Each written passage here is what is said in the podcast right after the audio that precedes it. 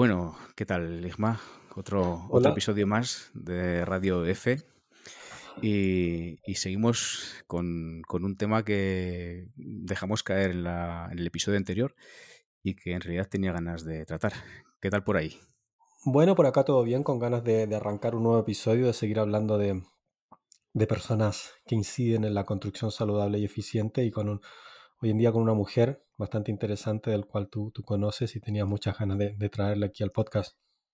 Pues sí, y al final, eh, ya sea por la causalidad o por la casualidad, eh, lo cité de paso al terminar el episodio anterior y justamente esta semana leíamos una noticia en la prensa española porque al igual que Francis Queré, nuestro anterior protagonista, había expuesto en el Museo ICO en Madrid, precisamente ahora la exposición que está programada es eh, en torno a la figura y al trabajo de Anna Heringer, nuestra protagonista en, esta, en este episodio. Y es inevitable ver alguna relación con el trabajo de Francis Queré.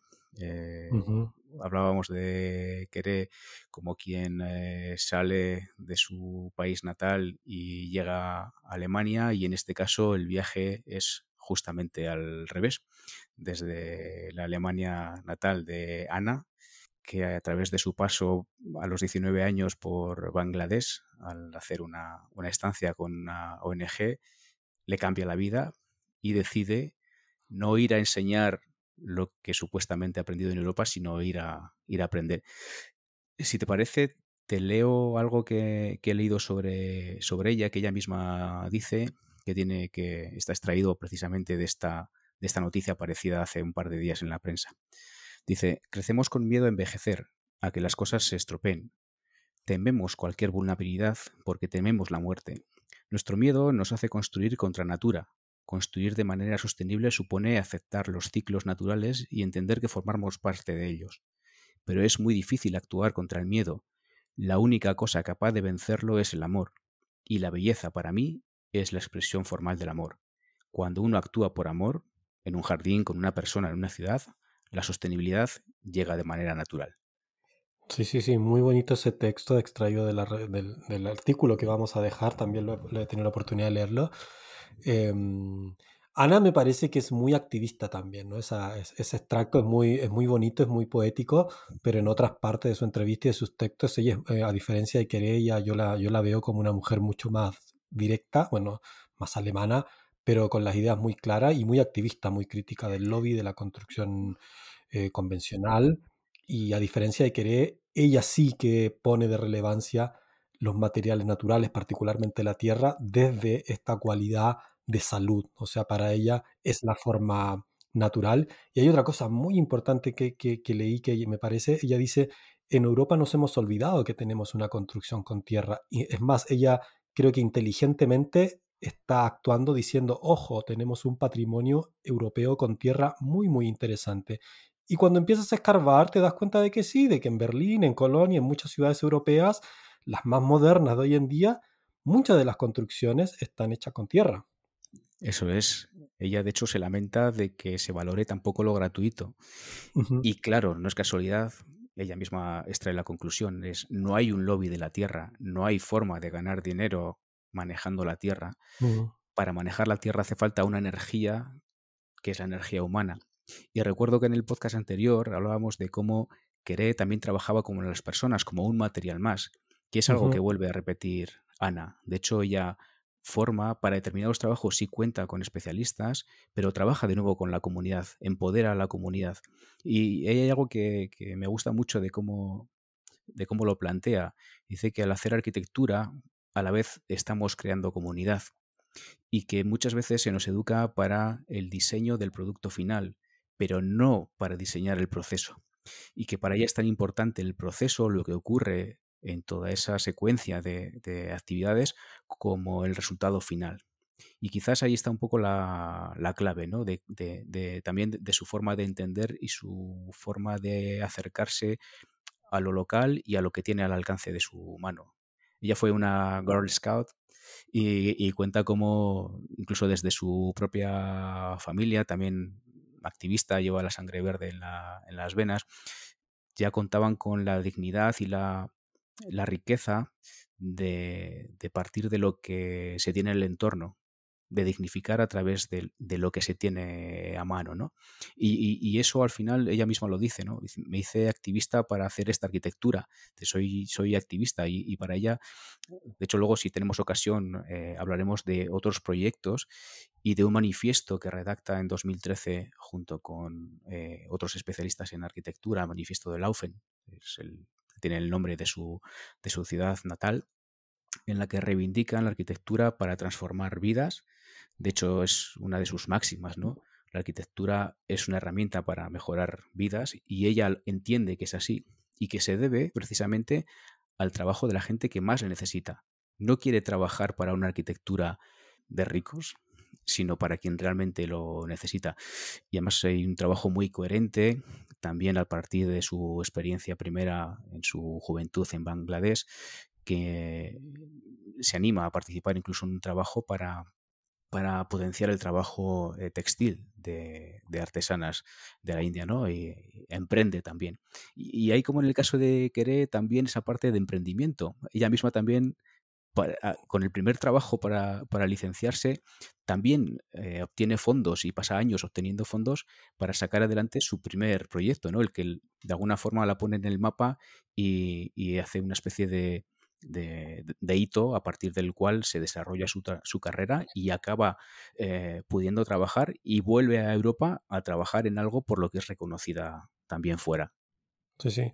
Da la impresión de que este tipo de arquitectos que, que están llevando adelante a nivel mundial y que están teniendo la habilidad de poner en el discurso occidental, oficial, en el discurso arquitectónico, la construcción con materiales naturales, tienen esa habilidad de ser más allá de, habilidades mucho más técnicas, tienen habilidades blandas mucho más interesantes, son gestores, son buenos comunicadores, son difusores, y por eso es tan importante también incluso guardando las escalas, lo que hace Bioconstrucción Futura también y lo que hacen muchas personas en torno a la difusión. O sea, el trabajo, muchas personas se van, quedan mucho en lo técnico, pero lo técnico, si bien es crucial, es clave, porque esto se tiene que llegar a construir, necesita también de la parte de gestión, necesita conseguir fondos, necesita gestionar proyectos para que agarren visibilidad y después necesita esa personalidad y, esa, e, e, ese, ser difusor, ¿no? Ese, ese arquitecto que promueve, que lo, que lo vemos en, Ana, lo vemos en Querey, lo vemos en muchos otros. O sea, estamos hablando de personas que son más allá,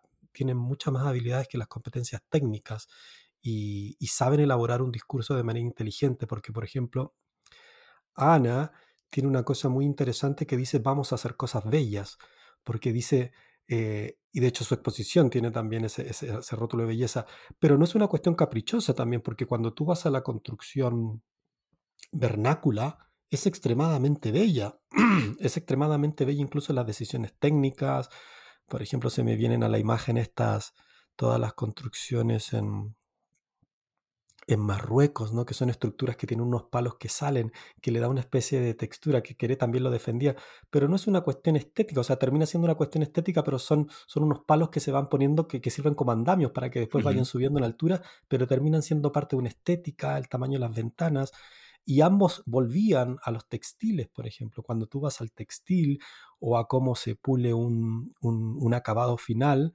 eh, hay una, yo creo que en la tradición vernácula hay una belleza intrínseca que, hoy en día, claro, un, diseñador universitario lo puede copiar o lo puede tratar de imitar y le va a quedar muy bien, pero originalmente el trabajo vernáculo, el trabajo con los materiales naturales, inspirado en la naturaleza, suele ser bello. Y Ana me parece que toma eso, dice, bueno, vamos a hacer cosas bellas también, porque vamos a mostrar de que esto es bello. Y esa es una estrategia muy interesante también. Claro, porque como hemos leído en el primer texto, para ella hacer algo bello es sostenible, es decir, nada que no sea sostenible puede no ser bello. Pero se llega a la belleza desde, desde ese planteamiento, no es una estética eh, vacía, sino que tiene todo el sentido del mundo. Y recuerdo que, reflexionando sobre esto hace ya muchos años, eh, decía, pensaba en cómo la arquitectura puede ser una experiencia y que muchas veces el lenguaje arquitectónico, el de las grandes revistas, el del papel couché, habla en unos términos en los que prácticamente es incomprensible para gente profana. Mm. Y pensaba, así no se puede hablar de arquitectura, por ejemplo, con la infancia. ¿No? Con niños, con niñas. No, no, no, no eh, es, es imposible. ¿Por qué es imposible si la, si la arquitectura puede eh, mm, dar un contexto a un crecimiento, a, una experiencia vital? ¿Por qué no se puede hablar en estos términos? ¿no? Y justo ahora, leyendo sobre Ana y no solo, mm, veo que, que esa aproximación no, es gratuita. De hecho, no sé si has eh, leído sobre su propia metodología para diseñar. Es una metodología que desarrolla también con eh, otro grande de la Tierra en Europa, Martin Haug, eh, especialista en, tapia, que es un método que han bautizado como clay storming. Entonces, parte del diseño, pero a través del modelado directo de la Tierra. En una primera fase mm, provoca a quien lo va a, quien va a, diseñar y dice toma un, trozo de tierra, eh, moldealo mientras lo miras. Y luego dice, cierra los ojos y vuelve a moldearlo, pero solo a partir de tu experiencia sensorial, ¿no? Abre los ojos, descubre qué has hecho. Y luego dice, recuerda cuando eras niño, cuando eras niña, qué tipo de espacio, qué tipo de sensación era la que te producía estar en tu sitio preferido, ¿no? Y esa experiencia de la infancia para ella es el principio de cualquier diseño. Luego avanza en el método y, propone moldear incluso con, la clientela, eh, eh, cambiar de postura, de posición, rodear la maqueta, incluso destruirla para a partir del caos volver a regenerar y volver a encontrar puntos de vista distintos. Pero el punto de partida vuelve a ser la infancia.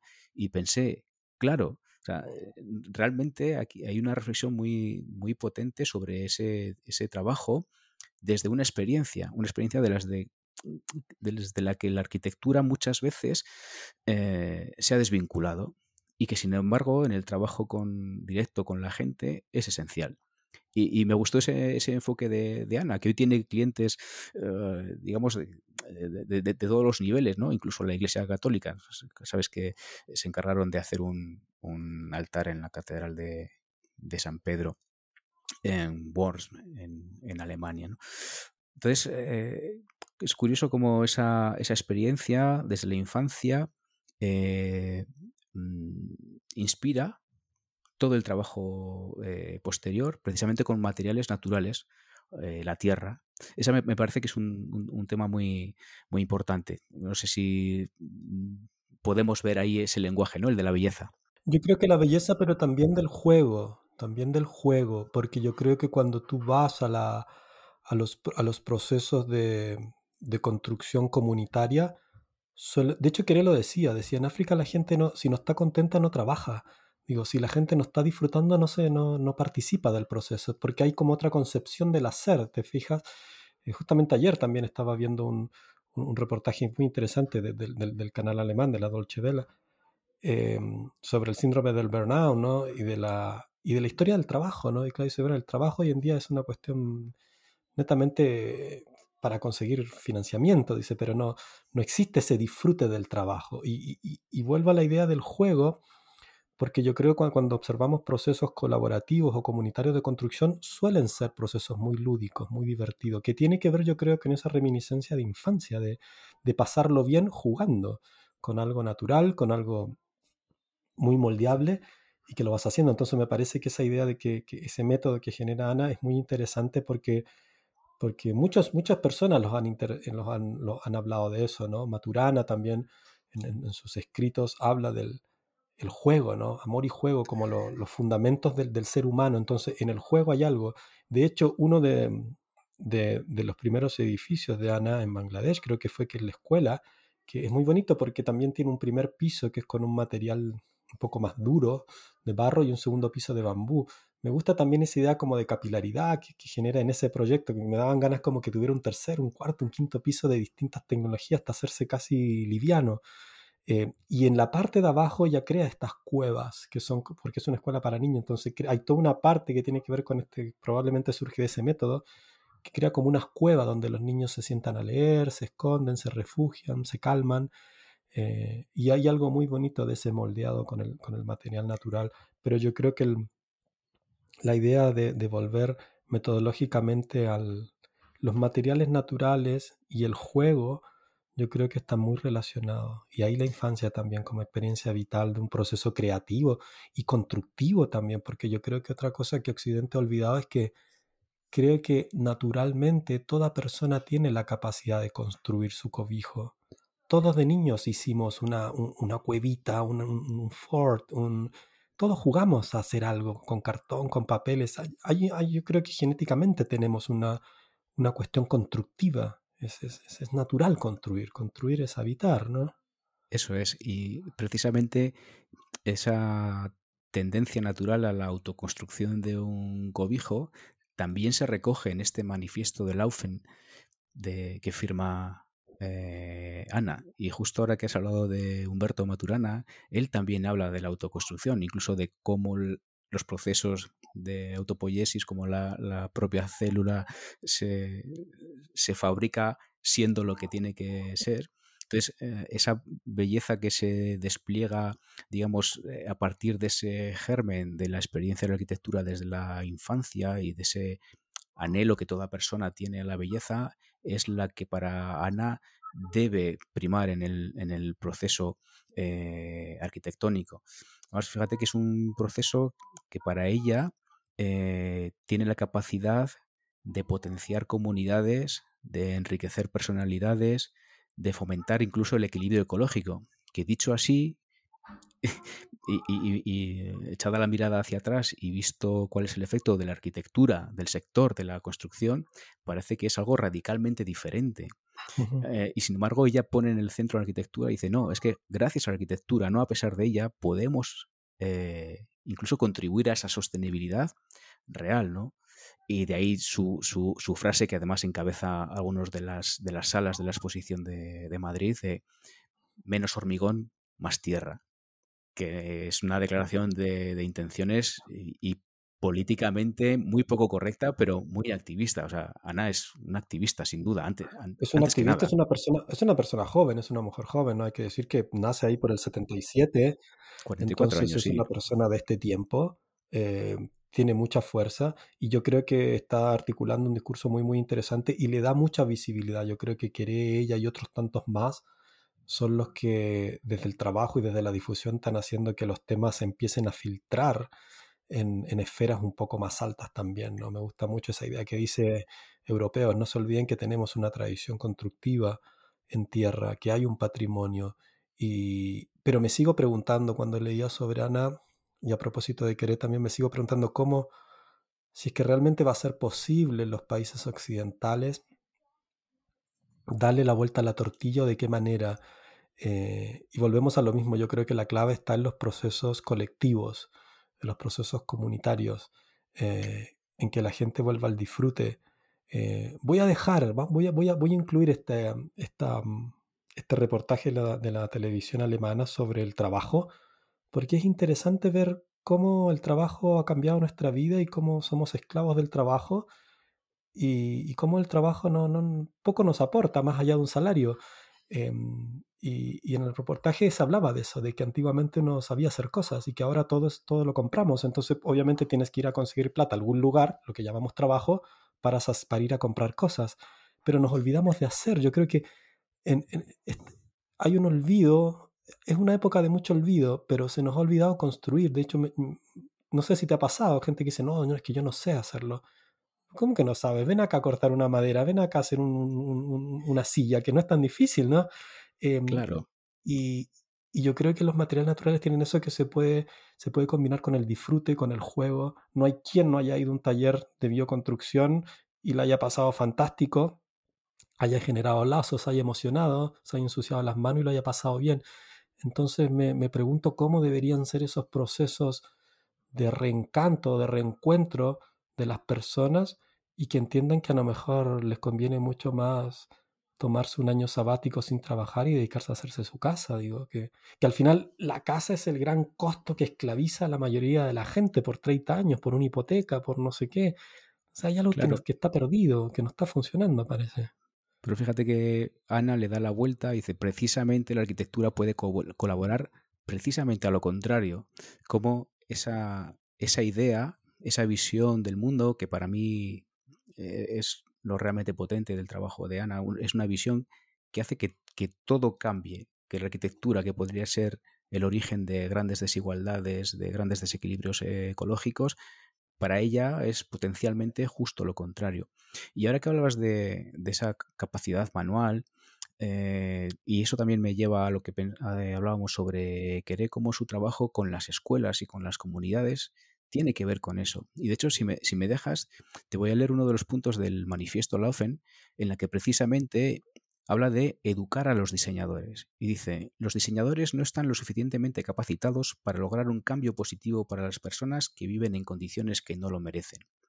La educación en diseño tiene que evolucionar radicalmente para garantizar que los jóvenes diseñadores tengan la capacidad de cerrar la brecha entre el diseño y la construcción, comprender los matices de diversos sitios y territorios y comunicarse más profundamente con las comunidades locales y las partes interesadas. En definitiva, inculcar una mayor empatía social. Las habilidades manuales deben desarrollarse en las mismas condiciones que las habilidades digitales e intelectuales. Diseñar el proceso correcto debe ser tan importante como el resultado. Mm. Fíjate que, vuelve a, la raíz de lo que tú decías, ¿no? de esa habilidad manual y a que vemos el proceso del, diseño acabado. Sin embargo, no vemos que eso lleva a unas fases en las que en sí mismo eh, debe, ser un, proceso diseñado. Por eso el, trabajo participativo del que también hemos hablado tantas veces en Bioconstrucción Futura, es, es fundamental. ¿no? ¿no? estamos haciendo un objeto, un producto final, sino que estamos haciendo procesos en los que se puede llegar a empoderar la gente. Tan es así que además en el caso de Ana, que también me gustaba traerlo porque si querés como muy paradigmático y más en estos tiempos, Ana además es una mujer, una mujer que, que se enorgullece de poder contar con mujeres en sus, en sus obras y es consciente que gracias a que es ella quien es, puede forzar, entre comillas, a que haya mujeres trabajando en las obras. Ella dice que prefiere que vaya una mujer eh, a trabajar, aunque llegue tarde, sus, sus, capataces le dicen, no, pues que ha llegado tarde, ¿no? Dice, ya, pero es que esta mujer ha llegado tarde después de llevar 20 litros de agua a su casa, de dejar la comida preparada para, para la familia, ya ha vuelto aquí. Sigamos contando con, con esta trabajadora. Y, me parece que hace falta que eso también se, se diga y que esa esa visión no ya de género, pero sí masculina en el sentido de centrarse en el producto final, en conseguir en la notoriedad, en la visión desde fuera, se cambie o se deje permear por esa visión femenina del cuidado, que quizás es lo que nos toque hacer, ¿no? que además lleva aparejada incluso una, una economía del cuidado, que, que, mira otras cosas. ¿no? Entonces, me, parece que, ahí la bioconstrucción tiene mucho que decir y, me parece que es un cambio que más allá de las técnicas habla de, otra visión, de otra idea de, qué es el mundo, que me parece además eh, muy moderna en el sentido de que nada que no tenga ese enfoque puede llegar a prosperar. Ya, sabemos, hay gente que dice, no, es que tu visión es utópica perdonad, la utopía es pensar que como que lo que estábamos haciendo nos iba a llevar a un sitio eh, soñado. Ya, ya, estamos viendo que no. Sí, sí, sí. Sí, sí, sí. Yo creo que hay, hay es, es, muy interesante conocer a Ana, conocer su trabajo. Vamos a dejar varios enlaces para que la gente pueda profundizar. Pero hay una especie, yo veo en ella una especie de esperanza práctica. Es, es muy práctica también. Eso también me gusta. Es muy de hacer y desde varios puntos, ¿no? Desde, desde la difusión, desde la influencia, se mueve en distintos ámbitos, pero la esencia la tiene bastante clara. Yo creo que el desafío tanto que nos deja Ana como de querer está planteado, es decir, el camino es ese, el camino es, es viable, puede ser divertido, pero tiene que ser colectivo, tiene que ser, e, va a ser mucho más, van a generar impactos mucho más interesantes. Yo creo que el foco tiene que estar puesto en las escuelas y, en los niños. Ahí, ahí, yo creo que hay una, hay una cuestión. Siempre se dice eso, ¿no? ¿Qué, qué, generación no ha hablado de la educación es importante, pero se hace poco? Eh, pero yo creo que hay un, hay un, están abriendo un camino bastante, bastante interesante y están ayudando a que los temas de la, de la construcción con materiales naturales vaya ganando espacios en, en espacios de influencia. Ella, ella, está trabajando con unos fondos de una fundación europea de la Bauhaus, está, está, se está llegando, se está llegando a puntos interesantes donde esto va a poder empezar a tener repercusiones más. Creo que básicamente lo que se necesita es mucho financiamiento para llevar, empezar a hacer proyectos muy bonitos, muy potentes, eh, porque mm, tengo la impresión de que esos profesionales están, siguen siendo minoritarios, pero están repartidos en Europa, en Latinoamérica. Entonces están las condiciones, se necesita mucho más financiamiento y ahí yo creo que también entra esa figura de, bueno, la habilidad de conseguir financiamiento para los proyectos pilotos, pero nos damos cuenta tanto con Quere, con Ani, con otras experiencias que cuando agarra, arranca un proyecto de este tipo exitoso, no hay vuelta atrás. Después te buscan, después quieren hacer más de tipo de proyectos porque lo más difícil es el primer proyecto, el primero, el segundo. Después te van a empezar a llamar porque eh, los, resultados y los beneficios al parecer son, son concretos. Y la belleza está ahí también. O sea, son, estamos hablando de arquitectura de calidad, arquitectura contemporánea, arquitectura de nuestro tiempo, arquitectura sostenible, realmente sostenible eh, desde varios puntos de vista. Eso es, eh, yo creo que has dicho una, has entrado en un matiz importante que es realmente sostenible. Tener cuidado con esa palabra también hoy en día. Sí, sí, sí. Hablo de esta sostenibilidad de la que también habla Ana, ¿no? En un momento de la entrevista en este eh, periódico español, la periodista eh, le pregunta, pero ¿la Tierra realmente es un material con el que se pueda contar? Y claro, dicen, por supuesto. Es interesante porque es interesante ver, eh, ya esa es la misma, la misma periodista que le hace la entrevista a Caré, ¿no? Sí. Presenta también esa, esa concepción un poco naif de, de, de, de, quien no conoce bien estos temas, ¿no? Que son válidas las preguntas, ¿no? ¿Y cuánto dura construir con tierra? anda a ver la arquitectura de Marruecos, tienen, tienen 3.000 años, digo, anda a ver Caral, digo, digo, mm, ¿y cuánto dura la cal? ¿Y se puede construir con tierra? ¿Y puedo hacer tres pisos? claro, se puede, o sea, hay también un desconocimiento de, de, mucha, de, muchas, de muchas personas, de muchos técnicos, de mucha gente de distintos ámbitos, que, pero son preguntas que nos pueden parecer ingenuas, pero son totalmente válidas porque te van dando pistas de por dónde hay que ir, ¿no? Eh, la gente sigue pensando, ¿y esto cuánto va a durar? Pero, mira, Ana dice, yo vivo en una, en una casa de 500 años que está hecha con tierra en Alemania, digo, eh, es así, digo, no, la cal, la tierra no, no, tienen que venir a probar nada. Por supuesto que vamos a hacer investigación y se está haciendo y lo podemos meter al laboratorio, no pasa nada pero no tiene que venir a, demostrar si se puede o no se puede o cuánto va a durar, porque eso ya está más que demostrado. Pero al parecer hay un, hay un desconocimiento muy ingenuo también, ¿no? Porque se piensa que, que, que, que, si, si, no fuera hormigón no podemos construir.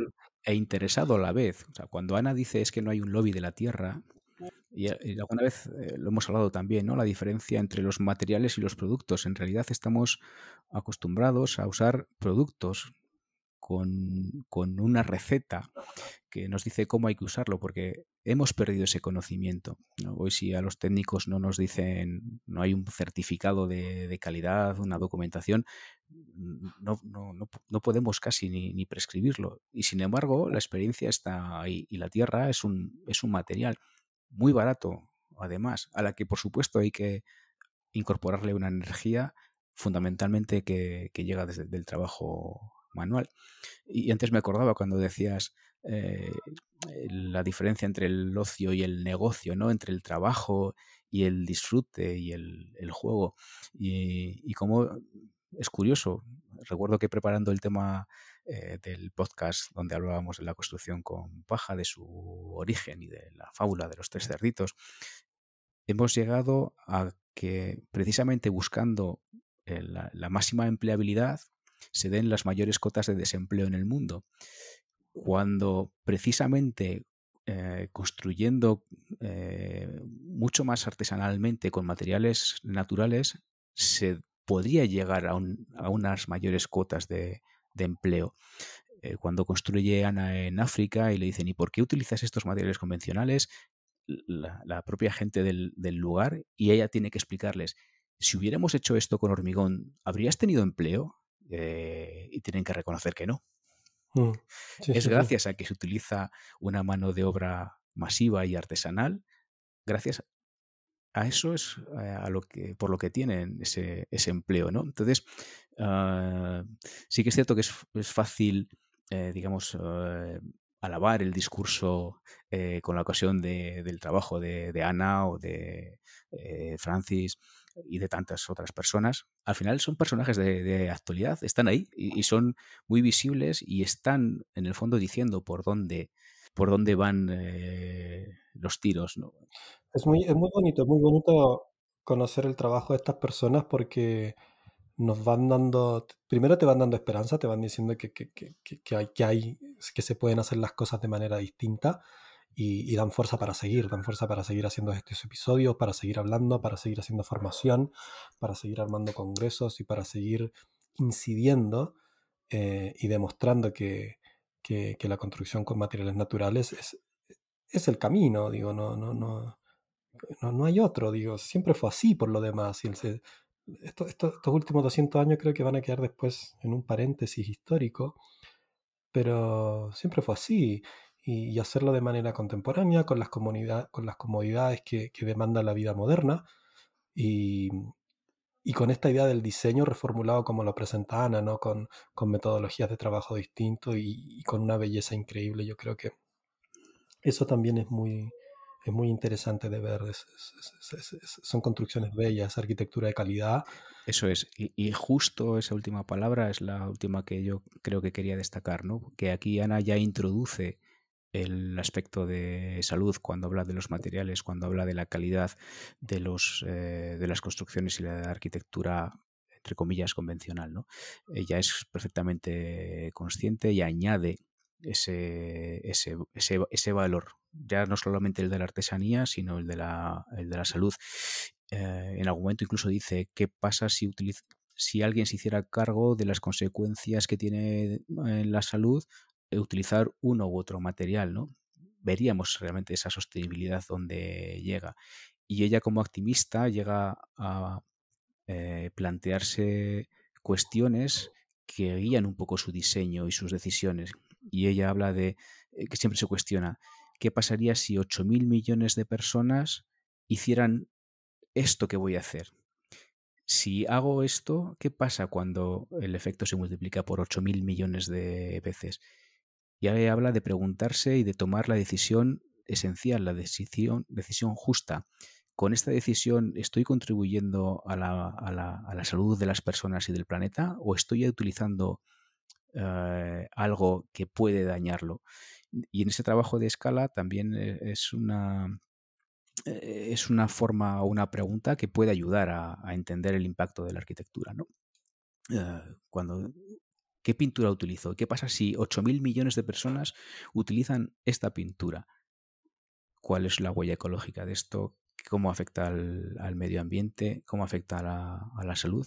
Entonces, en estas preguntas también hay ah, toda una declaración de, intenciones. Y es probable que la arquitectura convencional no se esté preguntando esto y no precisamente su, fin no sea el de eh, alcanzar la justicia social, el de revertir los, eh, ah, los grandes impactos que el ser humano ha introducido en el planeta, sino justo lo contrario, es decir, Mm, la arquitectura como negocio, no como una forma de habitar consciente de lo que realmente eh, tenemos entre manos. Así que a mí me parece que, esa conciencia, esa conciencia de lo que supone habitar es, clave, ¿no? Y además eso recupera la figura de, otro personaje que, a mí por lo menos me, inspira bastante, que es eh, cuando dice, Heidegger, perdón, cuando habla precisamente de habitar, construir es habitar, pero cuando partimos desde el habitar, ¿no? Construir sin más eh, no nos lleva a la arquitectura por arquitectura, como decía Junde Vasa, no nos lleva a ningún sitio. Seguro que sí. Andrés, eh, nada, muchas gracias por traer este tema. Yo creo que, que, que muchas personas que nos escuchan lo van a apreciar y lo más importante, los invitamos a que vayan a la, a la página donde están los recursos, porque ahí vamos a dejar el manifiesto, las entrevistas que hemos hablado y mucha información para que conozcan y puedan introducirse más en el trabajo de Ana y de todo lo que está pasando en torno a lo que hace Ana, que yo creo que eh, Ana no es una cosa aislada, es parte de un movimiento, de una filosofía, de un modo de ver las cosas que, cada uno desde nuestros lugares estamos tratando de llevar adelante y que este podcast también tiene ese fin, ¿no? Generar este tipo de reflexiones y ver que el camino eh, está abierto y que hay que empezar a sumarse desde el lugar que uno tenga, ¿no? No vale aquí con, ser espectador, sino que cada persona desde el lugar que elija, el profesor, el abogado, la ama de casas, la persona que está educando a su hijo, puede hacer su contribución a que las cosas anden mejor. Como dice Ana, hay que mancharse. En una entrevista también le dicen, usted es una star, ¿no? Ya, ya, ya llegó, hace dos semanas estaba manchada de barro hasta arriba trabajando. No pasa nada, soy una persona normal como cualquier otra. Así que también en las manos de la gente, de todas las personas, está el hacer otras cosas, ¿no? Y con otra visión. Tal vez vale, vale la pena despedirnos preguntándole a la gente que nos está escuchando qué, qué están haciendo desde el lugar que, les toca vivir, desde el lugar que eligieron, qué están haciendo, o invitarlos a pensar qué es lo que pueden hacer desde el lugar. Si eres profesor, ¿qué estás haciendo como profesor, como profesora? Si eres, yo qué sé, lo que seas, igual. carpintero, si eres, si trabajas en un municipio, ¿qué, ¿qué estás haciendo desde ahí? Pues nos quedamos con esas preguntas porque es que una pregunta bien formulada tiene la respuesta en sí misma, así que lo dejamos ahí y nos quedamos pensando en respuestas. Y nos vemos en el próximo episodio. Por supuesto, Isma. Un abrazo. Un abrazo. Chao, chao. Chao, chao.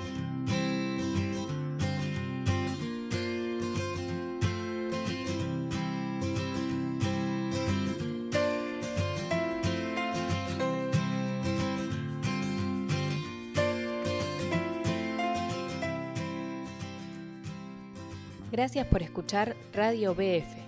Si te interesa conocer más sobre el tema, puedes seguirle la pista a las referencias y enlaces que hemos dejado en las notas del episodio de hoy. Conoce nuestro trabajo en Bioconstrucción Futura, una escuela creada por personas que trabajamos para que, un día, toda construcción sea saludable. En ella encontrarás cursos en directo cada mes, packs formativos temáticos, charlas con expertas y expertos sobre temas relevantes y mucho más.